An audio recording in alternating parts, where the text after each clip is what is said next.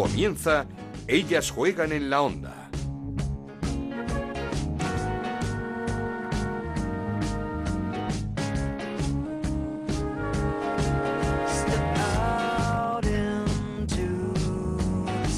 ¿Qué tal? Bienvenidos una semana más a Ellas Juegan, este podcast que hacemos en Onda Cero y que dedicamos al fútbol femenino. Nos podéis encontrar en ondacero.es y en nuestra cuenta de Twitter en arroba Ellas Juegan OCR. Terminó la jornada 4 en Primera Iberdrola, una jornada que nos deja un partido aplazado, el Levante Real Madrid por un positivo en el conjunto levantinista, pero es que hay más. El Levante tiene tres positivos más y ha pedido a la Federación el aplazamiento de los dos próximos partidos, el miércoles ante el Sevilla y el próximo domingo ante el Barcelona. La COVID protagonista también esta semana por la renuncia de un grande de los banquillos, de Antonio Toledo, que deja de ser entrenador del Sporting de Huelva tras una meditada decisión eh, que creo que está en todo su derecho. Ha sido muy sincero. La competición, dice, no reúne unos criterios de seguridad mínimos para llevarla a cabo y por precaución ha decidido dejarlo. Antonio tiene 62 años, le vamos a echar muchísimo de menos y esperamos que sea un hasta pronto. Jenny Benítez será su sustituta en el banquillo del Sporting de Huelva. El Barça sigue líder con 12 puntos, 21 goles a favor y 0 en contra. 0-5 ganó a un Betis que, aunque no lo parezca, mejoró y mucho en defensa respecto a otras jornadas. A dos puntos del Barça se coloca el Atlético de Madrid, que sufrió para ganar 2-0 al Logroño, con tantos de Deina y de Esa dupla fantástica del conjunto rojo y blanco. Y tercero se ha colado el Madrid Club de Fútbol Femenino gracias a un gol de Pristila que le daba la victoria 1-0 ante la Real Sociedad. Los dos recién ascendidos volvieron a ganar a domicilio. 1-2 el Santa Teresa al Deportiva Banca, que aún no ha puntuado, y 0-1 el Eibar al Español. Con susto y grande en este partido nos lo dio Lombi al perder el conocimiento en un choque. Por suerte, como decimos, quedó en un susto. Primera victoria también del Sevilla, 4-0 ante el Sporting de Huelva. El Granadilla ganó en el descuento 2-3 al Rayo gracias a un gol de Silvia doblado.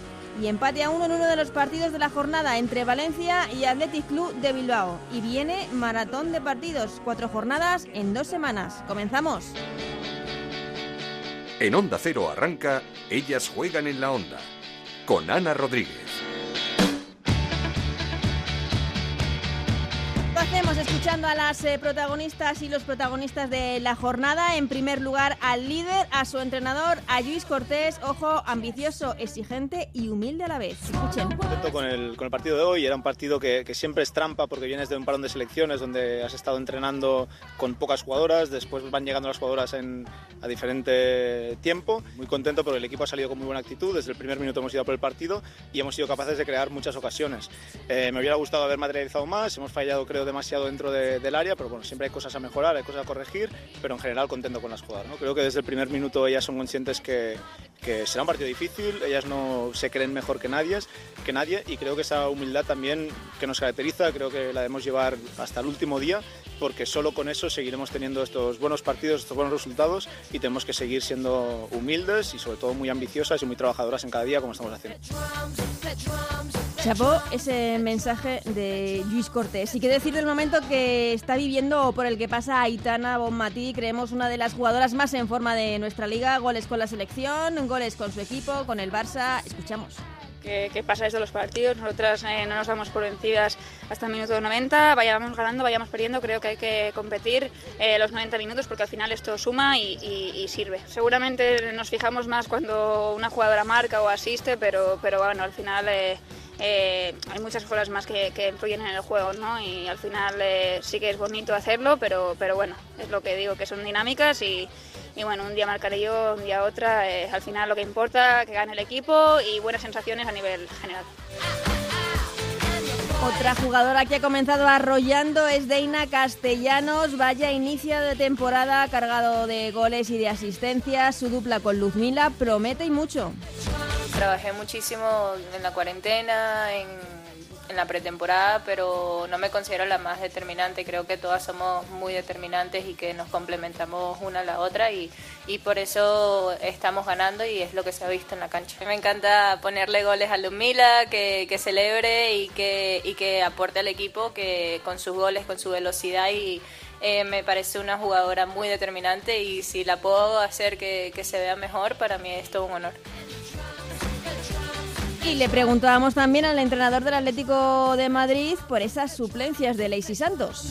Todos sabemos del potencial que tiene Lacey. El año pasado cuando, cuando entré en el, femenino eh, conmigo jugó prácticamente todos los partidos de titular, eh, pero hay que ser conscientes un poco de dónde venimos, de la situación que ha atravesado Lacey también eh, por el tema del contagio del COVID y bueno, por, por, unas situaciones que también afectan en lo físico y evidentemente eh, el proceso de adaptación que ha tenido que, seguir ella con respecto a, otras jugadoras de la plantilla ha sido diferente. Eh, Lacey ahora mismo está para competir al 100%, es una jugadora más de la plantilla, eh, confío en ella plenamente, ciegamente. De hecho, Lacey continúa en la estructura del Atlético Madrid gracias al esfuerzo que hicimos por, por renovarla. Y como te digo, eh, dentro del plan de juego que establezcamos para cada compromiso, eh, si Lacey cumple el perfil para poder entrar de inicio, entrará. Ahora mismo está eh, a pleno rendimiento, ha mejorado en, muchísimas, en muchísimos datos que nos dan los, los GPS a nivel físico con lo cual ahora mismo está en disposición de entrar ya te digo, en función del plan de juego y en función de, el análisis que hagamos de rival, su perfil entrará eh, para poder ofrecernos el rendimiento que, al que estamos habituados cuando, cuando ella juega. Dani González, entrenador del Atlético de Madrid, que sigue sin poder contar eh, con toda la plantilla, quebraderos de cabeza continuos para el Mister Rojiblanco.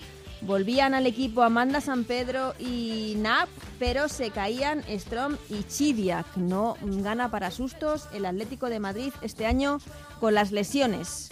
Uno de los partidos de la jornada fue ese empate a uno entre el Valencia y el Athletic Club de Bilbao, así explicaba la valencianista Candela Andújar el encuentro. Buscamos los tres puntos desde el principio y es lo que he dicho, que lástima de, las ocasiones que hemos fallado. Es verdad que al principio ellas han salido un poco más dormidas, por así, por así decirlo. Nosotras lo hemos podido aprovechar, luego ya se han tenido que de claras, pero sí que es verdad que por merecer merecíamos nosotras más. Otra de las protagonistas de la jornada, Ana Franco, doblete para el Sevilla en tan solo 15 minutos. Gracias, sí, han sido dos goles que para mí me hacen mucha ilusión, pero sobre todo por ayudar al equipo y conseguir esta primera victoria que yo creo que ya nos merecíamos después de tres partidos que han estado igualados y quizás podríamos habernos llevado un poco más. Pero bueno, hemos ganado aquí y yo creo que es fruto del trabajo. Y terminamos escuchando a Jenny Benítez, la nueva entrenadora del Sporting de Huelva. Sí, la verdad que un poco triste por el, por el tema de Antonio, pero es verdad que ya Antonio llevaba tiempo planteándoselo y que el resultado al final no se quede con que Antonio haya dimitido después del resultado, porque yo pienso que no, que Antonio ganásemos o perdiésemos lo iba a hacer. Desde aquí mandarle todo, mi apoyo, él ya lo sabe, darle las gracias a él y a la Junta Directiva por, la confianza depositada en mí. Y hoy nos ha tocado trabajar, preparar el partido del miércoles, levantar el ánimo a las jugadoras. La lo dicho, un abrazo muy fuerte a Antonio Toledo y familia, porque desde aquí, desde ellas juegan y sobre todo desde todo la primera Iberdrola y el fútbol femenino, se le va a echar y mucho de menos. Seguimos. Esto es Ellas juegan en la onda, el podcast de Onda Cero, en el que te contamos todo lo que pasa en el fútbol femenino.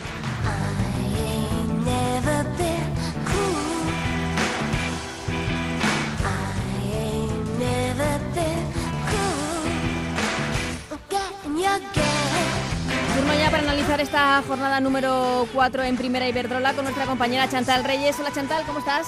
Hola Ana, ¿qué tal?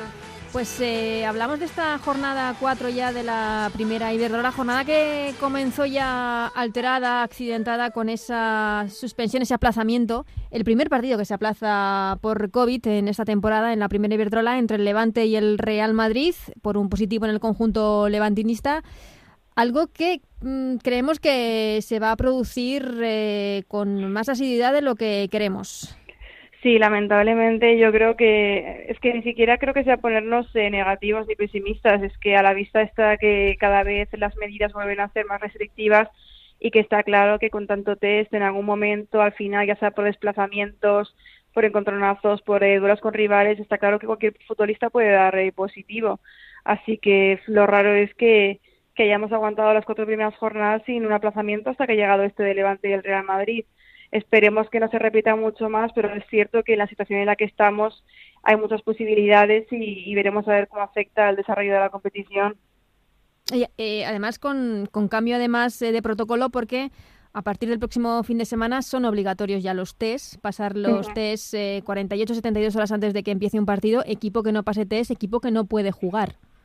Claro, al final eso hace que, aumente el riesgo, ¿no? Mm. Porque está claro que a, mayor test más resultados positivos que, que pueden salir y, no sé, es complicado porque al final también tenemos un calendario que ya de por sí es muy comprimido como para tener que ir añadiendo en otras fechas los partidos que son suspendidos por casos positivos. Así que la verdad es que es un dilema que se presenta ahí, que no sé muy bien cómo se va a solucionar. De momento vamos a pensar que solo ha habido un partido aplazado, pero es cierto que lo que dices es que al final con el nuevo protocolo es mucho más sencillo que, pueda darse el caso. Mm, además, eh, hablábamos la semana pasada con Ángel Villacampa, el entrenador del Atlético de Bilbao, y él nos confesaba que que entrenan y que juegan pensando que el fin de semana puede ser el último, que esto en cualquier momento se puede, se puede por lo menos parar eh, o paralizar. Claro, es que a nivel mental para futbolistas, cuerpo técnico y todo el, todas las personas que forman el equipo también tiene que ser complicado porque ya lo vimos en marzo cuando se paralizó todo, que ya no se volvió a renovar la competición, al final viendo cómo está el panorama en la sociedad en general, que cada vez es más gris, que cada vez se confinan más ciudades y que parece que están preparando ahí un posible borrador para un nuevo confinamiento, es inevitable no pensar en, en que la liga se puede suspender y al final también yo entiendo que como futurista es complicado, ¿no? Saber mm. que que puedes estar afrontando el último partido de la jornada, pues siendo la jornada número 5, por ejemplo. Mm, y, otra de las consecuencias que nos trae eh, la COVID es pues esta renuncia que conocíamos ayer eh, a última hora. Eh, la, renuncia de Antonio Toledo, el entrenador del Sporting de Huelva, muy sincero en su comunicado, hablando de que cree que no se dan las condiciones de seguridad necesarias para la competición y que pues él echa un paso atrás y, que deja este de entrenar el Sporting Huelva simplemente pues, pues por eso, por, por esta, por, por seguridad, porque no se siente seguro, que es absolutamente respetable. Sí, yo totalmente. Yo estoy muy agradecida de que fuera tan sincero. Al final tiene 62 años, tiene una hija pequeña de dos años. Es normal también que quiera salvaguardar esa seguridad si ve que no está del todo segura la situación. Al final está claro que es una medida que toma eh, muy premeditada porque... Y que le habrá costado, son... Claro, eran 14 años los que llevaba el mando del Sporting de Huelva y no es que deje al equipo porque está en mala situación, siempre ha estado el Sporting de Huelva peleando, peleando y se ha mantenido. Al final tampoco tiene que ser fácil dejar a un equipo después de 14 años, prácticamente toda una vida dedicada al club. Así que eso demuestra pues eh, la situación, lo, lo, mucho que afecta eh, el fútbol, ya no solo a nivel pues de competición, sino también a nivel personal en este sentido. Desde luego, y le echaremos de menos a Antonio Toledo porque pues eso son 14 años en, en el fútbol femenino, una persona absolutamente involucradísima con este deporte. Mm, el susto que afortunadamente se quedó en eso en un susto, nos lo dio Lombi en el partido del Español ante el Eibar, la derrota del Español 0-1 ante el Eibar, ese choque en los minutos de descuento ya del partido, se la tenían que llevar en ambulancia, pérdida de conocimiento, afortunadamente, como digo, todo quedó en un susto, pero nos lo hizo pasar mal durante unos minutos. Sí, la verdad es que sí. Yo cuando leí lo de que había perdido el conocimiento, de que había entrado a la ambulancia, digo, madre mía. Luego ya lees que es un choque, pero igualmente cuando subió la fotografía al hombre, creo que fue a Instagram, en la que decía que estaba bien, se veía que tenía una brecha bastante importante en, en el ojo, así que el golpe no fue no fue poca cosa, pero bueno, como dices, por suerte no, no quedó en nada y al final pues que es cierto que perdió el español, pero mira, la derrota es lo de menos cuando, cuando pasa una situación así. En estos casos, desde luego. Vamos a hablar ya de lo deportivo porque nos dejó muchas cosas la jornada, empezando por ese partido. Nuevas victorias del Eibar y del Santa Teresa, los dos recién ascendidos fuera de casa. El Eibar frente al español, eso sí, con una actuación estelar en la portería de, del Eibar y del Santa Teresa, que decir, 1-2 eh, ganando al Deportivo, que no sé si preocupa ya un poco esa esa situación, cero puntos en las cuatro primeras jornadas y el miércoles en Valdebebas frente al Madrid. Bueno, yo creo que tanto Ibar como, como Santa Teresa estar un poco callando lo que, lo que de primera se, se podía pensar en la mayoría de, de personas creo que, que bueno que pensábamos que Leiva y Santa Teresa iban a pasar más apuros. Es cierto que es muy temprano, pero al final no dejan de ser siete puntos en, en cuatro jornadas que ya te dan un poco de, respiro en caso de que las cosas se terminaran por complicar. Al final recuerda un poco al, al inicio del D por la temporada pasada, que es cierto que fue con más victorias y con más puntos, pero es un poco la, la tónica similar, ¿no? Y al final el Deportivo terminó siendo cuarto y bueno, pues el Ibar de Santa Teresa, pues con conjuntos que son, por ejemplo, en el caso del Santa Teresa, bastante experimentados, mm. muchos futbolistas ya conocen la primera Iberdrola, y bueno, y el Eibar eh, combina juventud con veteranía y sobre todo lo que decías, la portería, Valera Mieres, que está siendo una portera súper segura. Es increíble el nivel ¿eh? de, la portería este año En, en, Primera Iberdrola. Sí, en general, totalmente pero contra el español, es que creo que en los últimos minutos también salvó el empate en las fotos de Nicart, al final pues están haciendo también pieza claves en su equipo y bueno, dejan muy buenas sensaciones, tanto como el Deportivo, que es cierto que lo vemos ahí hundido, que está ahí en ese grupo de equipos pues como el Sporting que era puntuado, eh, Logroño y Betis que llevan un punto y bueno, pues eh, es preocupante en el sentido de que tenemos que recordar que este año descienden cuatro equipos y al final cada punto cuenta, pero bueno, aunque es pronto, sí que es cierto que, y por ejemplo el otro día creo que no estaba Peque Barea, que, era baja. exactamente. Entonces eh, también son variantes, pero es cierto que, que, tiene pinta de que este año van a tener que sufrirlo mucho más que la temporada pasada. Mm, eh, bonito enfrentamiento el próximo miércoles frente al Real Madrid. Muchos recuerdos ahí entre jugadoras de, de ambos conjuntos.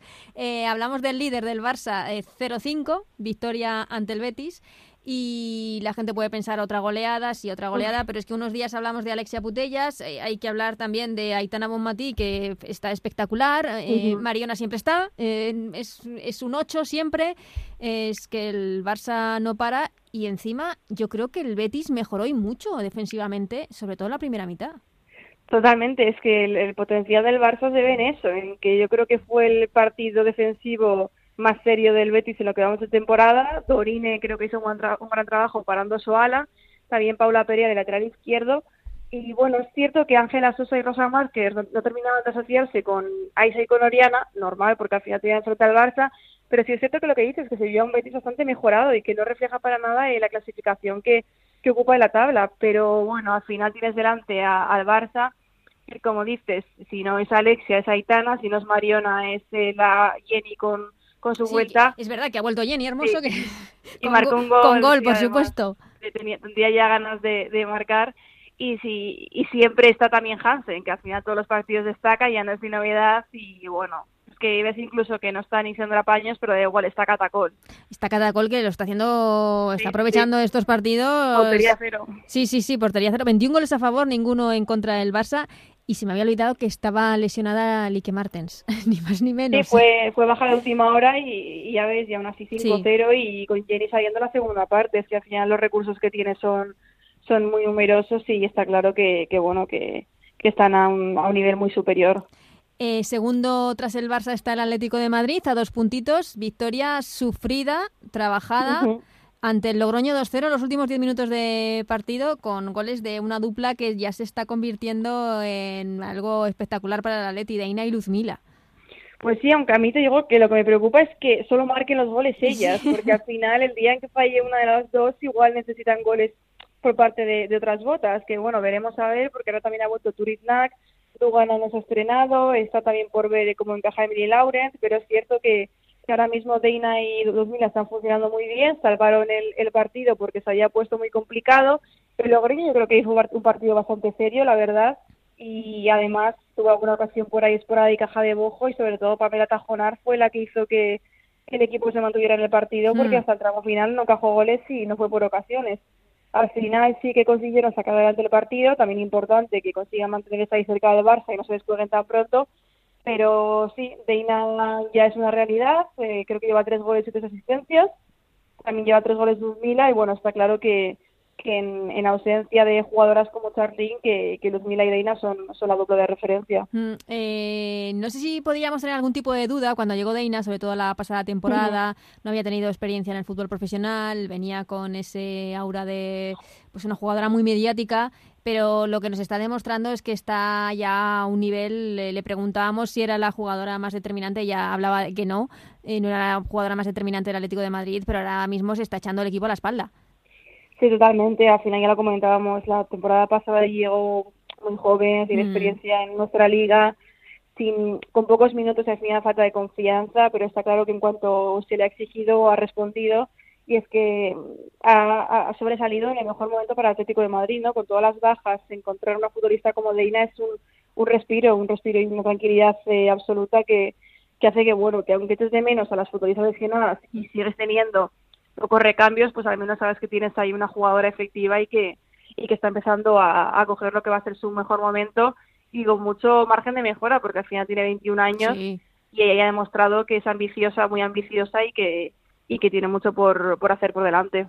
Y te- también le preguntábamos al míster, a Dani González, el entrenador del Atlético de Madrid, eh, porque a, a mí, desde luego, me extrañaba que Lacey Santos no esté siendo titular en el, en el equipo. Es cierto que la labor de Dani eh, debe ser un absoluto quebradero de cabeza todos los fines de semana, porque mm, entran dos jugadoras, eh, pero otras dos entran en la enfermería. Puedo contar con estas dos, pero, o sea, que desde que empezó la temporada no, no ha podido disponer de, de todas las jugadoras para poder hacer el equipo, pero sí que nos sorprendía un poco las suplencias de Lacey Santos, que para mí fue la revelación de la pasada temporada, y nos vino a explicar también un poco mm, que ahora mismo sí que parece que está ya al 100%, pero que ha tenido una recuperación, tuvo el COVID y ha ido teniendo una recuperación paulatina y física de, de la enfermedad.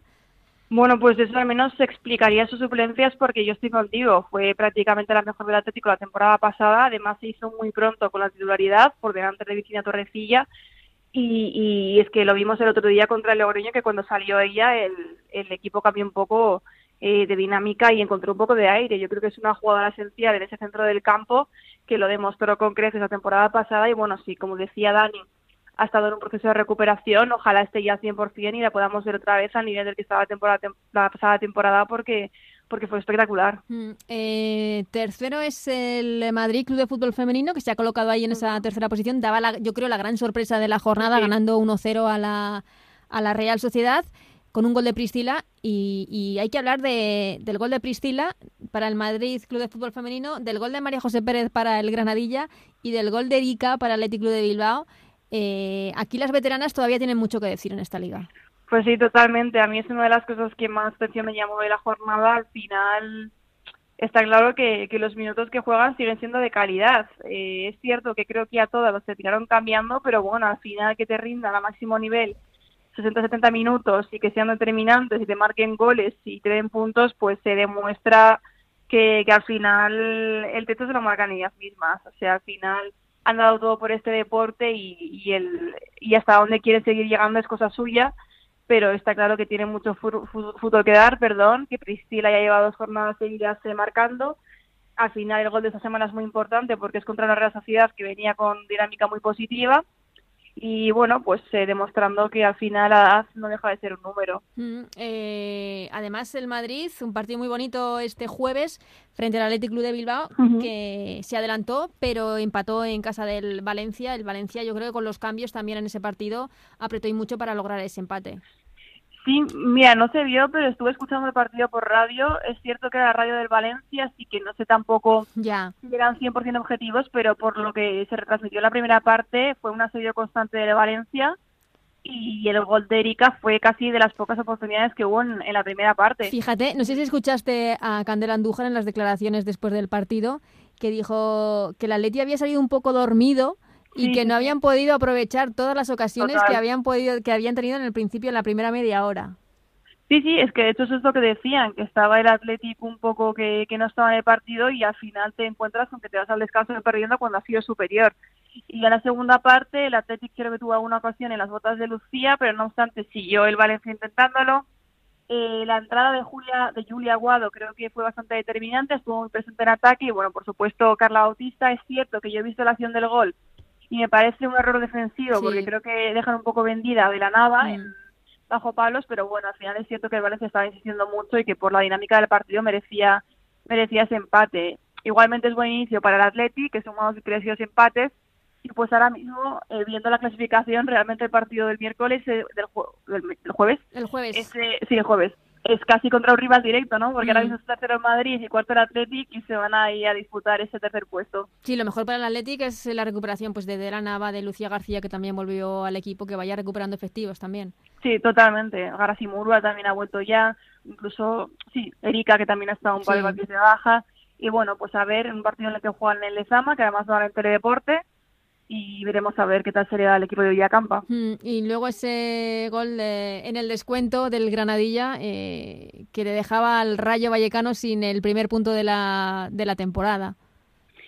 Bueno, un Granadilla que al final yo creo que todas las temporadas, es cierto que la temporada pasada la comenzó un poco regular, pero es un equipo que de normal siempre está del séptimo para arriba, que al final siempre sabe cómo hacer funcionar a su equipo. El otro día, bueno, antes escuché las declaraciones de Silvia Doblado, en el que decía que el año pasado les faltaba un poco de alma, pero que con Francis Diaz lo habían recuperado y pues un poco lo que están dejando ver en el campo, ¿no? Eh, tanto con su gol como el gol de Pisco, que volvió a repetir de penalti, y María José Pérez pudieron imponerse al Rayo en su estreno como locales y bueno, pues están con siete puntos ya, que, que tampoco es ningún malidicio. No, no, desde luego que no. Y también el que sí que logró la primera victoria de la temporada es el Sevilla, Ujú. ese 4-0 fre- precisamente frente al Sporting de Huelva, con doblete de Ana Franco, por cierto, que en, en el último cuarto de hora, creo, ¿no? Que salió del... Sí, sí, sí.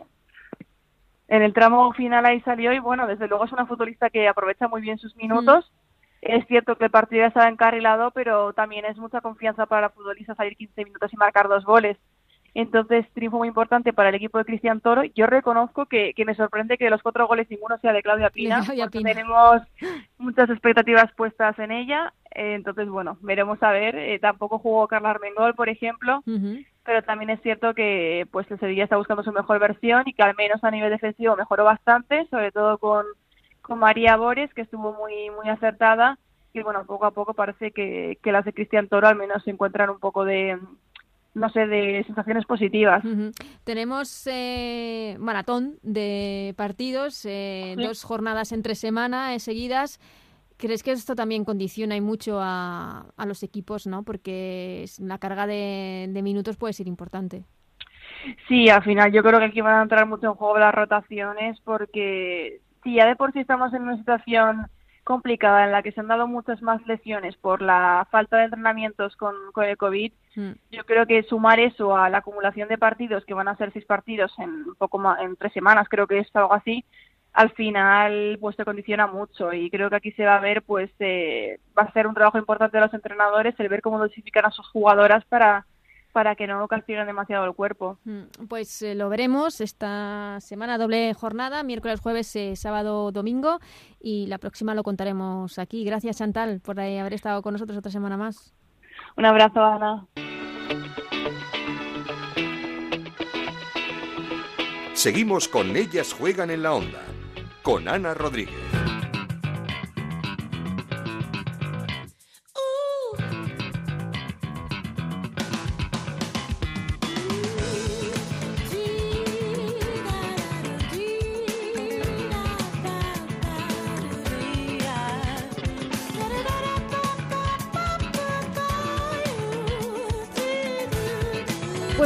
Ya muchas ganas de ir hasta Suiza, concretamente a Ginebra, para saludar a una de las nuestras, que este verano decidió, por así decirlo, salir de esa zona de confort que todos tenemos aquí en España, rodeada de los nuestros, en la Liga Española, y decidió buscar nuevos retos para seguir creciendo como futbolista y como persona. Y vaya que sí lo va a hacer. eh, dentro de poco va a debutar en la Champions y teníamos muchas ganas de hablar con ella. Marta Peiró, ¿qué tal? ¿Cómo estás? Hola, ¿qué tal? ¿Cómo estáis? Muy, muy bien. Muy bien, ¿qué tal por Ginebra? ¿Cómo te va? ¿Cómo, cómo te has eh, adaptado a la nueva ciudad, a la nueva vida? Pues al principio la verdad que, que pensaba que me iba a costar más, pero realmente no me ha costado tanto, porque al haber también una española, Paula, dentro de mi equipo, y luego que las jugadoras algunas hablan español, inglés, yo me defiendo con el inglés, la verdad que, por ejemplo, con el tema del idioma no ha sido un, un impedimento muy grande. Y luego a nivel futbolístico es aunque sea un equipo suizo, que normalmente en Suiza son muy físicos, este equipo es bastante técnico y táctico, con lo cual eh, tanto el sistema como por las cualidades de las jugadoras no me ha sido muy difícil adaptarme.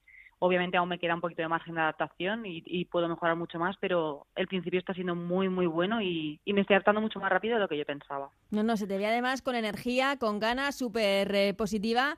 Y además integrada no solo en el fútbol, sino en, con clases, con idiomas. estás haciendo de todo, aprovechando. La verdad que sí, hombre, si vienes a vivir la experiencia aquí es para aprovecharla en todos los ámbitos. Obviamente tienes un objetivo futbolístico porque al final es ya no es nuestra afición, también es nuestro trabajo y, y obviamente el objetivo principal es que el año futbolístico sea lo mejor posible y más con todos los retos que tenemos por delante.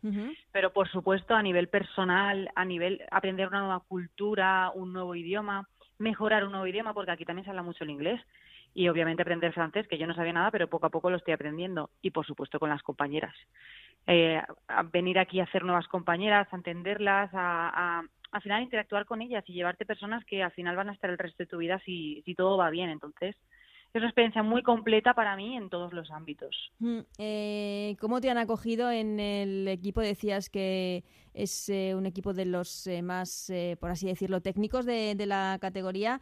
¿Os miran a las españolas como esa jugadora técnica de calidad que aporta mucho al, conjunto? La verdad que sí. Eh, la verdad que tuve la, gran suerte de que desde el primer día estuve, vino Paula y, Sandy es una de, las capitanas junto al entrenador y al director deportivo a recogerme al aeropuerto, estuvieron hablando conmigo, explicándome cómo son las cosas aquí. Desde el primer día me hicieron que esa distancia, esa esa dificultad que tienes cuando sales la primera vez de España, pues que sea lo menor posible y me, sentí desde el primer día como, como si fuera mi casa y eso que estaba a, a, bueno, a, miles y miles de, bueno, a miles no, a tantos no, a mil y pico kilómetros. Y esa facilidad lo hicieron gracias a ellos, la verdad. Y luego, por supuesto, también he de decir que a las españolas nos miran, que en parte también lo somos, como esas jugadoras que son más técnicas, porque aquí mm, cabe recalcar que, que las jugadoras lo que más predomina es el físico. De hecho, yo estoy trabajando el físico como normalmente no lo he hecho en España. Por eso que son más diferentes. Si tú tienes esa técnica, esa base de técnica y esa base de táctica y le añades ese físico, la verdad que puede ser una jugadora muy determinante en esta liga. Mm. Entonces, sí que es verdad que Paula y yo en ese aspecto le, damos ese plus al equipo y, y, nos beneficiamos de ellas por el físico y ellas se benefician de nosotras tanto por nuestro nivel técnico-táctico. Entonces, la verdad que, que muy bien, nos completamos muy bien en el equipo. Ahí está el equilibrio. El, lo, físico es lo que más, eh, la diferencia más grande que estás notando, pues no sé, a nivel de entrenamientos, a nivel de partidos en la liga, con respecto a la española. Totalmente. Yo sí tengo que decir que, qué diferencias hay principalmente. Obviamente, como te acabo de decir, el nivel técnico-táctico es inferior a la Liga Suiza, pero sí que a nivel físico es mucho, mucho, mucho más. De hecho, son personas que buscan mucho el choque, que buscan, tienes que jugar mucho más rápido porque buscas, buscan el choque. Y luego las árbitras no tienen, no pitan tantas faltas, de verdad, ¿eh? es digno de decir. No, no se pitan ni la mitad de faltas de lo que deberían de ser. Entonces, tienes que prepararte bien para mantenerte estable, para que no te derriben enseguida. Eh, y luego trabajas un montón de gimnasio. Gimnasio, los ejercicios en el campo también orientados un poco al físico, a la, a la explosividad esos ejercicios que a lo mejor trabajas un día en España, aquí se trabajan dos, tres días mínimo. Mm, o sea que esa sí que es una diferencia importante. Oyéndote hablar, eh, estás, eh, se te nota feliz, se te nota a gusto, se te nota bien, pero no sé si costó eh, tomar esta decisión de, salir fuera o, también sabías que era algo que necesitabas. Yo llevaba dos años que no estaba muy muy allá con el fútbol y necesitaba algo nuevo para mí, volver a reilusionarme porque no, no lo estaba pasando bien, no, no conseguía encontrar mi mejor versión de los años anteriores. Entonces, cuando dije, tengo 22 años, creo que es un momento perfecto para salir de casa, para obviamente continuar mis estudios, aunque sea de otra manera, para aprender idiomas, porque con un nivel muy básico de inglés hoy en día no vas a ningún lado, es así. Y luego esa es, ese, ese querer volver a encontrarme conmigo misma a nivel futbolístico es lo que me llevó a, buscar ofertas fuera de España, que es lo que yo realmente quería y, vivir otras cosas. Entonces tuve varias ofertas encima de la mesa, también de la Liga Italiana, también en Chipre y, incluso en Alemania. Pero lo que más me llamó sin ninguna duda es el, el proyecto que tiene el Servet, porque el Servet desde hace si nos ponemos de hablar de ellos, hace tres años estaban en segunda división. Ascendieron, luego hicieron un buen papel en liga, luego ganaron y luego se han clasificado en Champions. O sea, es decir, un proyecto tan bueno y, con, y, la verdad que avanzando de manera progresiva, pero a, grandes pasos, para mí era un proyecto que me llamó desde el primer momento. Además, Richard, que es el director deportivo, habla español, eh, me lo explicó todo súper bien y, y, hablé con Paula también y cuando recibí la oferta, la verdad que mis padres al principio les costó un poquito entenderlo, un poquito de miedo quizá, pero yo en ese momento no tenía nada de miedo y nada, en dos, tres días estaba ya prácticamente todo apalabrado y me tenía que ir ya. O sea, la decisión era muy rápida, me tenía que ir ya, porque empezaba la pretemporada, que la pretemporada empezó antes, empezó el 10 de julio o así. Yo llegué un poquito más tarde, por lo que te digo, porque fue todo un poquito más, más atrasado, además me esperé de las muelas del juicio.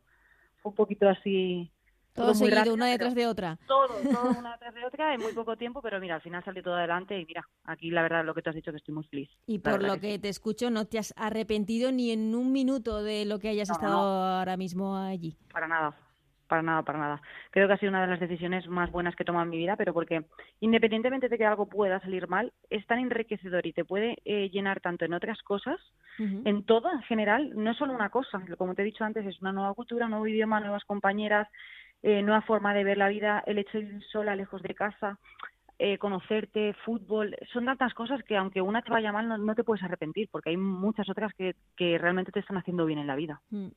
Hablabas de que habías perdido un poco la ilusión, no sé si, si la motivación. Eh, ¿Te sentías como estancada? ¿Puede ser? Eh... Sí, totalmente, porque yo, yo, yo estaba 10 años en Valencia, el último año no fue, no fue nada fácil, fue un año muy, muy duro psicológicamente, tanto a nivel individual como el colectivo en el equipo.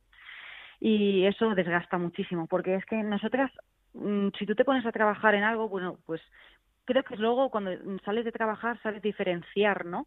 Pero es que cuando tu trabajo es tu auténtica pasión y tu afición desde los, en mi caso, desde los 6, 7 años, es algo mucho más profundo. Entonces, cuando algo te va mal, no sabes diferenciarlo, te afecta en todos los ámbitos de tu vida. El vacío que te eh, crea, ¿no? Totalmente, totalmente.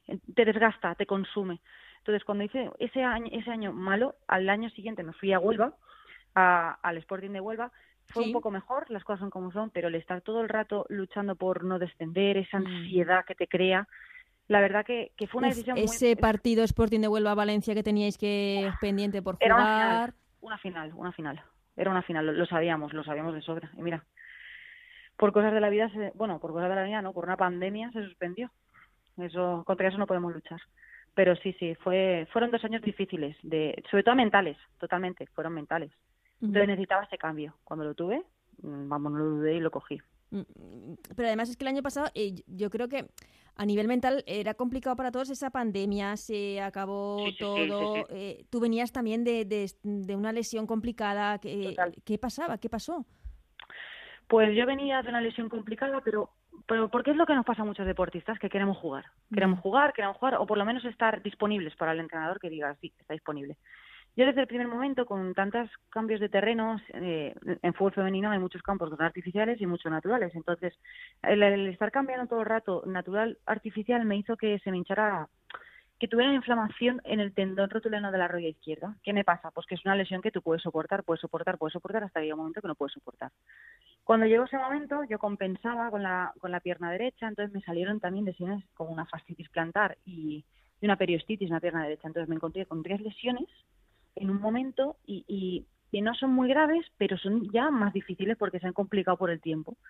Entonces, a mí la pandemia también me vino bien para parar en ese aspecto porque yo mm, me había intentado recuperar, pero no me recuperé bien del todo.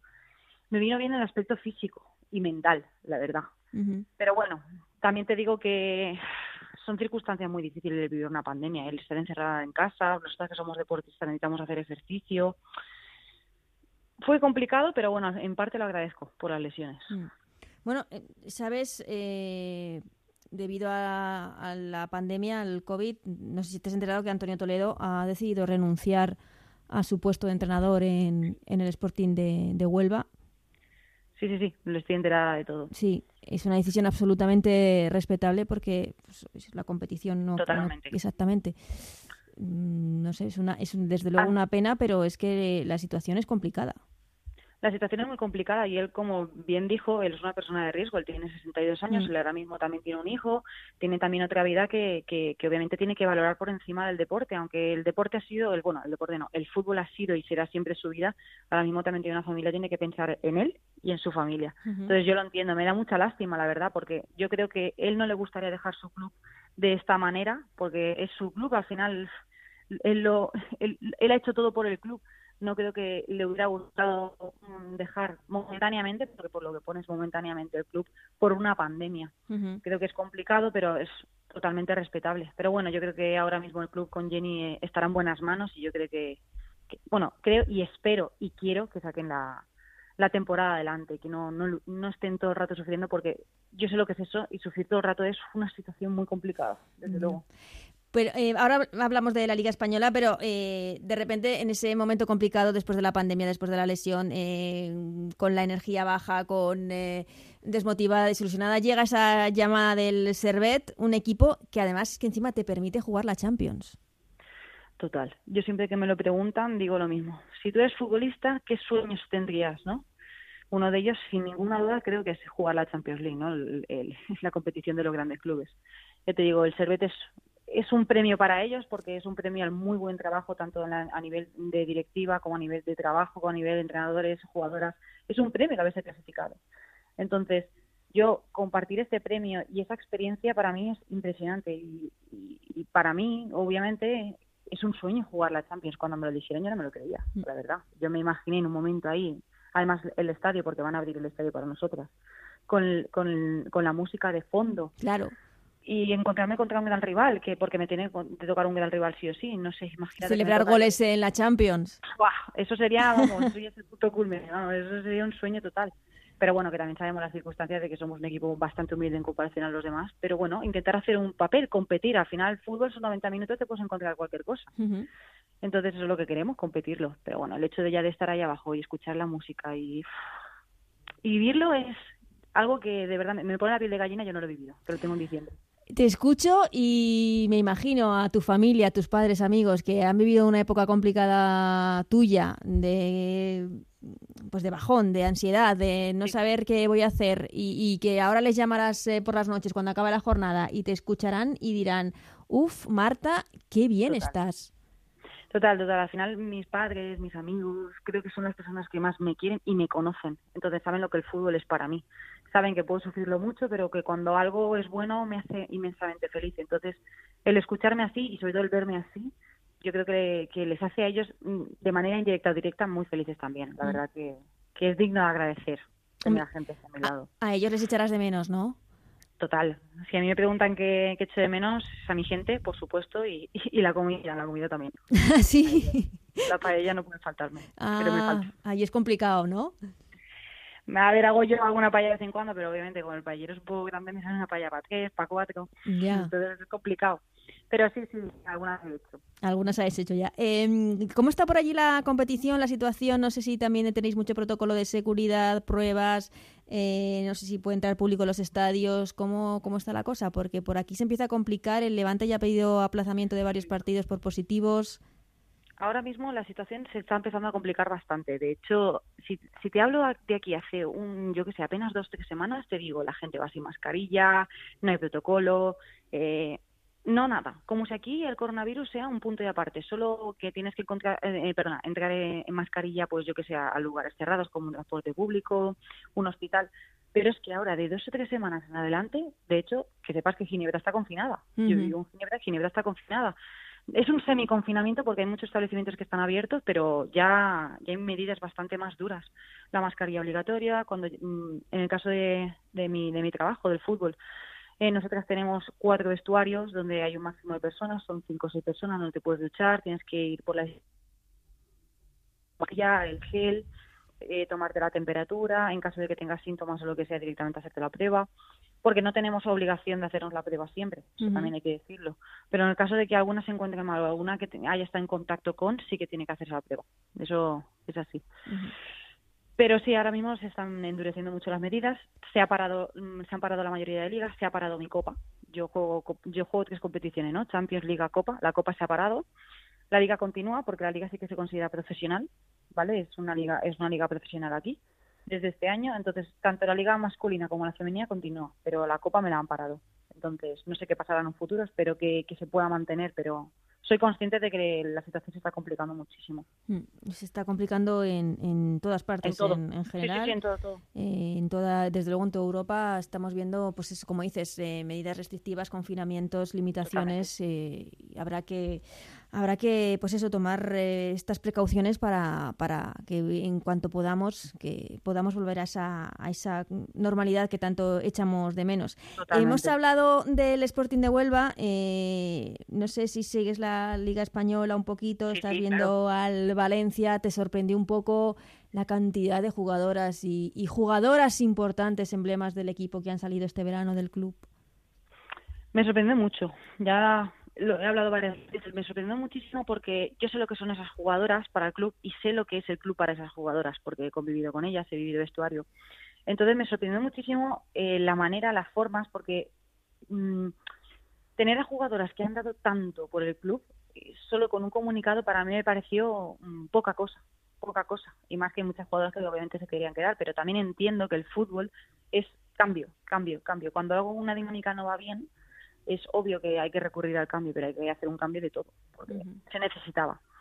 Y ahora, bueno, ahora los estoy viendo, los estoy siguiendo, veo que, están sacando puntos, que, que están plantando cara a los rivales. Creo que de, de, alguna manera, indirecta o indirecta, les ha venido muy bien el cambio. Entonces, con lo cual, me alegro, la verdad, me alegro. Yo soy jugadora que se ha despedido y es duro, pero al final el cambio siempre es bueno en tu vida y, y se necesita. Aunque en el momento no se vea, se necesita. Pero bueno, si los resultados están siendo más positivos que, el, año pasado, desde luego de momento lo están siendo. Al final, pues es digno de agradecer y ya está. No se puede decir mucho más. No, no, desde luego. Eh, voy terminando, Marta, porque se me está pasando hablando, pero llevamos un buen rato. Em, ¿Te imaginas un partido, o te gustaría el partido de ese debut en Champions frente a un equipo como el Barça? A ver, por una parte me gustaría, porque enfrentarse a los mejores que creo que a, cualquier persona le gusta, pero por otra a ver si me puede tocar un rival un poquito más asequible. Para de primera es un poco más asequible, ¿no? Claro, para tener un poquito más de opciones a pasar, porque el Barça está ¡buah! intratable, intratable es una auténtica pasada. Yo yo creo que puede quedar perfectamente, bueno, puede llegar otra vez a la final perfectamente de Champions y hacer un gran papel y por qué no ganarla. O sea que por eso es un rival para mí de los más fuertes que hay. Olympique de Lyon, ellas, Wolfsburgo, PSG. ¿Qué imagen tenéis allí de, en Suiza de qué imagen tienen del Barça o de, la liga la liga española en general? La Liga Española ya la ven con más respeto, porque hace unos años mm, era la Suiza la que estaba un poquito por encima, pero ahora la Liga Española la de hace unos años ha crecido muchísimo y la ven con mucho respeto, la ven como una gran liga, una liga muy fuerte. Y sobre todo porque tiene la referencia a eso, de Barça, Atlético Madrid, no tienen referencia de equipos que están a mitad tabla o más bajos, tiene una referencia de lo más conocido. Claro. Entonces, sí que temen, obviamente, al, Barça, pero es que es normal. Cualquier persona, tanto de esta liga como de la Liga Española, teme al Barça. Pero bueno, normal. Pues Marta, voy terminando. ¿Tus eh, estudios de periodismo qué tal? Muy bien. Intento puedo, obviamente me gustaría sacarme la carrera lo antes posible, pero dadas mis circunstancias de estar cambiando, el, estar cambiando de ciudad, de este país, me hace que, que, me saque poquitas asignaturas, pero bueno, al final la terminaré, que es lo que quiero, porque realmente la carrera de periodismo me gusta muchísimo. Voy por el tercer año, así que con paciencia y a continuarla, ya que estoy. Para dedicarte en un futuro muy lejano. Pues sí, o no tan lejano, quién sabe, ¿no? Que no se puede parar la vida, pero sí, sí, sí, me encantaría en un futuro eh, estar ahí eh, como tú, ¿no? En radio me gusta mucho, en la televisión también, pero enfocada sobre todo al deporte. Sí, sí, sí, me gusta mucho. Pues eh, te recibiríamos desde luego con los brazos abiertos porque creo que se te daría y lo harías muy, muy, muy, pero que muy bien, Marta, porque ha sido una delicia hablar, hablar contigo. Eh, que tengas muchísima suerte eh, esta temporada en el Servet, que vaya todo fenomenal. Enhorabuena por tu valentía, por tu decisión, por eh, ir hacia adelante, por no quedarse estancado y no parar. Y lo dicho, que vaya muy, muy bien y que te puedan mandar, eso sí, todo el jamón y todas las paellas no te pueden mandar, pero todas las cositas que te puedan mandar de España que te lleguen bien y lo puedas echar lo menos posible de menos. Muy bien, muchísimas gracias a vosotros por la entrevista. La verdad, un placer.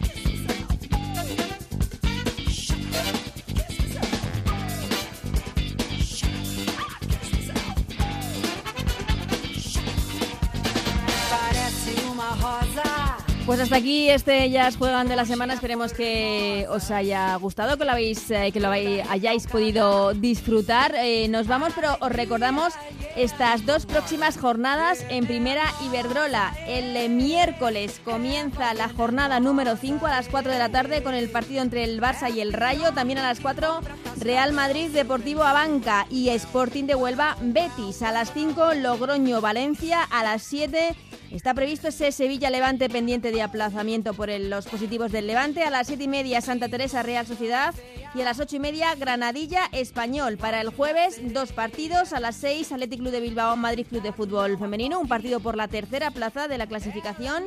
Y a las 9 Eibar Atlético de Madrid. Para el fin de semana, el sábado, jornada número 6. A las 2 Rayo Vallecano Betis. Y a las 5 y media Valencia Santa Teresa. El domingo a las 12 Eibar Real Madrid. 12 y cuarto Español Atlético de Bilbao. A las 2 estaba previsto ese Levante Barça. Está pendiente también de aplazamiento. A las 4 y cuarto Atlético de Madrid Sporting de Huelva. A las 7 Deportiva Banca Sevilla. Y pendientes de horario Real Sociedad Granadilla y Madrid Club de Fútbol Femenino Logroño. Como digo, muchísimo fútbol del que hablar la próxima semana. Desde aquí, dar las gracias, como siempre, al gran Nacho García, que hace posible este programa, que lo escuchéis todos. Y volveremos, volveremos la semana que viene con mucho más fútbol femenino. Hasta entonces, que sean muy felices. Adiós.